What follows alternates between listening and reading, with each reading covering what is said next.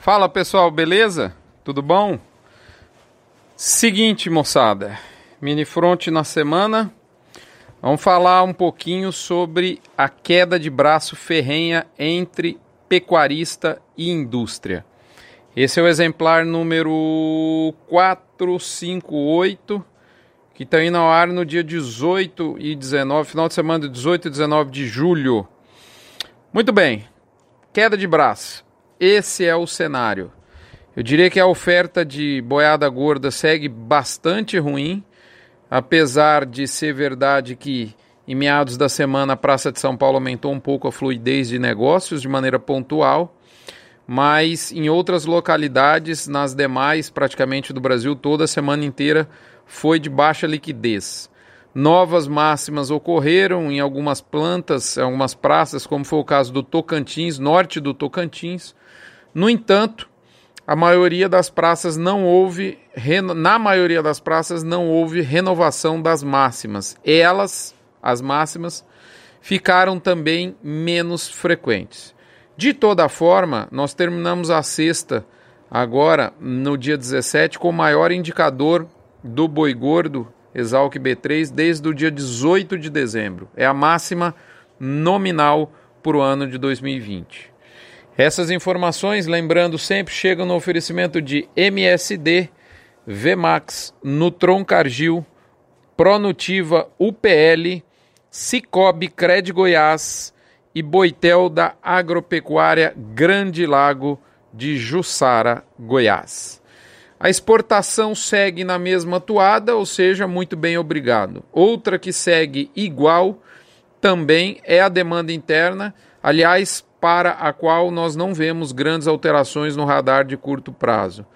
Óbvio que nós estamos passando pelo meio de mês e é o pior momento para venda de carne, é uma questão sazonal absolutamente esperada. O atacado quis dar uma bambeada nessa semana, mas não teve muito como. Afinal de contas, o produto carne bovina está escasso. De toda forma, dá para dizer que a carne estabilizou e que ela está consolidada, consolidando, melhor dizendo, o papel de mercado interno como limitador da arroba de 2020. Definitivamente, agora em julho, a carne não consegue repetir, o atacado não consegue repetir a mesma, a mesma performance, o mesmo desempenho que a gente viu em junho e que sustentou essa elevação do preço da arroba.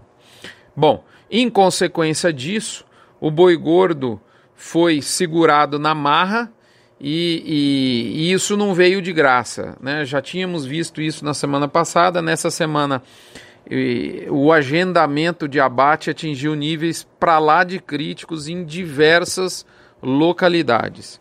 Tudo bem? Ou seja, deram uma. piaram, né? passaram uma peia no bovino, na arroba, mas a escala veio no chão. E a pergunta agora é: para onde nós vamos? Mais ou menos assim, ó, a arroba não sabia o que ela ia ser quando crescer, e agora que ela cresceu, ela não sabe qual caminho, por qual caminho ela vai decidir seguir. Tá mais ou menos como um adolescente que não sabe escolher ao certo a faculdade que vai cursar depois de terminar o ensino médio. Tá mais ou menos desse jeito. O mercado está absolutamente travado e a pergunta é quem que vai destravar? Bom, quem vai destravar preço, a gente tem que olhar sempre oferta e demanda. Um pouquinho adiante, aliás, é, para mim, agosto e setembro, é, sobre oferta, eu diria que ela pode melhorar? Sim, eu creio numa oferta melhor em agosto, afinal de contas, ela está crítica agora, é difícil imaginar que ela, que ela vai piorar. Acho que ela vai melhorar alguma coisa mas, sinceramente, não me preocupa, não, não vejo uma melhora substancial, porque o que eu chamo de tríade do mal, da originação do confinamento, continua presente, de modo que eu não vejo possibilidade de haver boiada em fartura plena nesse ano. Só para lembrar você, essa tríade, eu disse aqui já em episódios anteriores, ela é composta de três fatores: insumos de nutrição bastante caros, boi magro na lua e uma curva futura com deságio. Essa tríade estava presente lá para meados de abril e olha o que, que o mercado está colhendo em julho. Eu diria que em julho nós estamos com as mesmas dificuldades, aliás, mesmas não, porque elas estão mais intensas, né? Então talvez nós estejamos cravando aí um novembro complicado para quem vai comprar a arroba.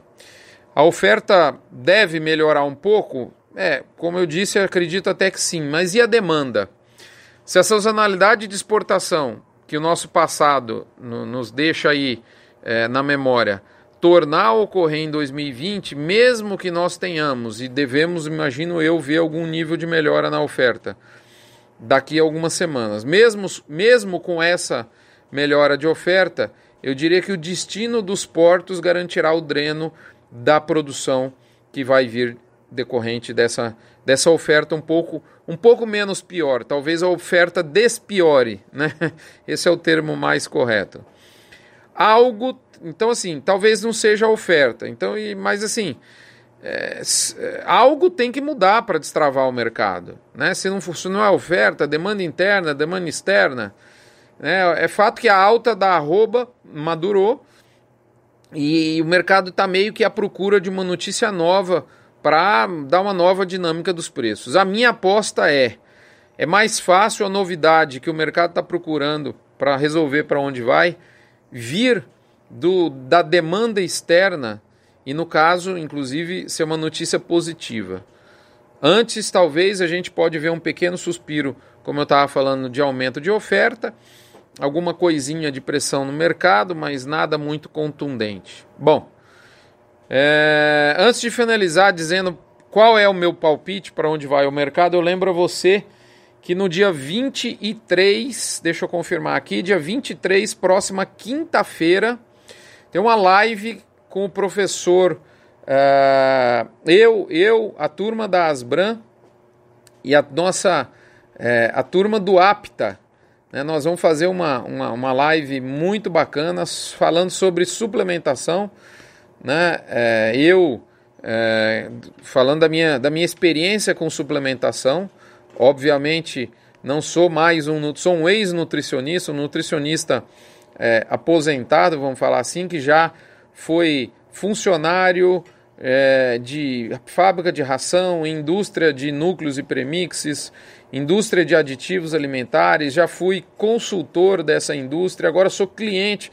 Então eu já sentei de todos os lados da mesa, literalmente, do setor de nutrição. É o que eu considero a minha, o meu berço profissional, a praia que eu gosto de navegar, mas hoje como cliente e não mais como técnico do setor, que já fui também. Beleza? No dia 23, às 18 horas, eu, professor, professor Flávio Rezende, Daniel Guidolin, presidente da Asban, Beth Chagas, nós vamos estar presente lá, vai ser um convite muito bacana que eu faço para vocês. É, e também lembrando do gerente de passo, você quer ter uma ferramenta robusta que te dê informação, número para que você faça a gestão das suas pastagens de maneira simples, a minha melhor recomendação é o gerente de pasto. Um abraço para o Josmar, para o Edmar, para o Bruno, toda a turma lá do gerente de pasto. Moçada, eu vou finalizar por aqui dizendo a vocês, eu sei não, viu, moçada? Tá pintando um cenário bem típico para os anos posteriores aos grandes choques de preço da arroba. Um ano muito firme, sem pressão negativa na safra, que foi o que a gente já, já viu que ficou, ficou que foi verdade, mas por outro lado também sem explosão forte na entre safra. Por acaso, era essa a nossa previsão mais provável. Se você quiser ir lá no blog, confere o que eu disse em 14 de fevereiro de 2020, está lá publicado, onde a gente traçava, mesmo sem ainda a pandemia no radar, um cenário muito, muito, muito parecido ao que nós vivemos até hoje e ao que estamos na tela da bolsa até o final do ano. Por hora é isso, moçada. Deixo aqui vocês de novo a lembrança do Hospital de Amor, da campanha do Agro contra o Câncer, para que você doe um real por cabeça batida.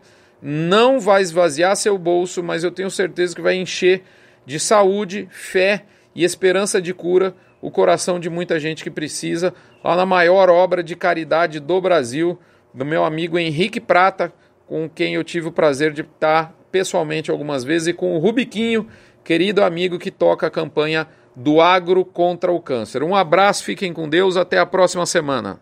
Até lá!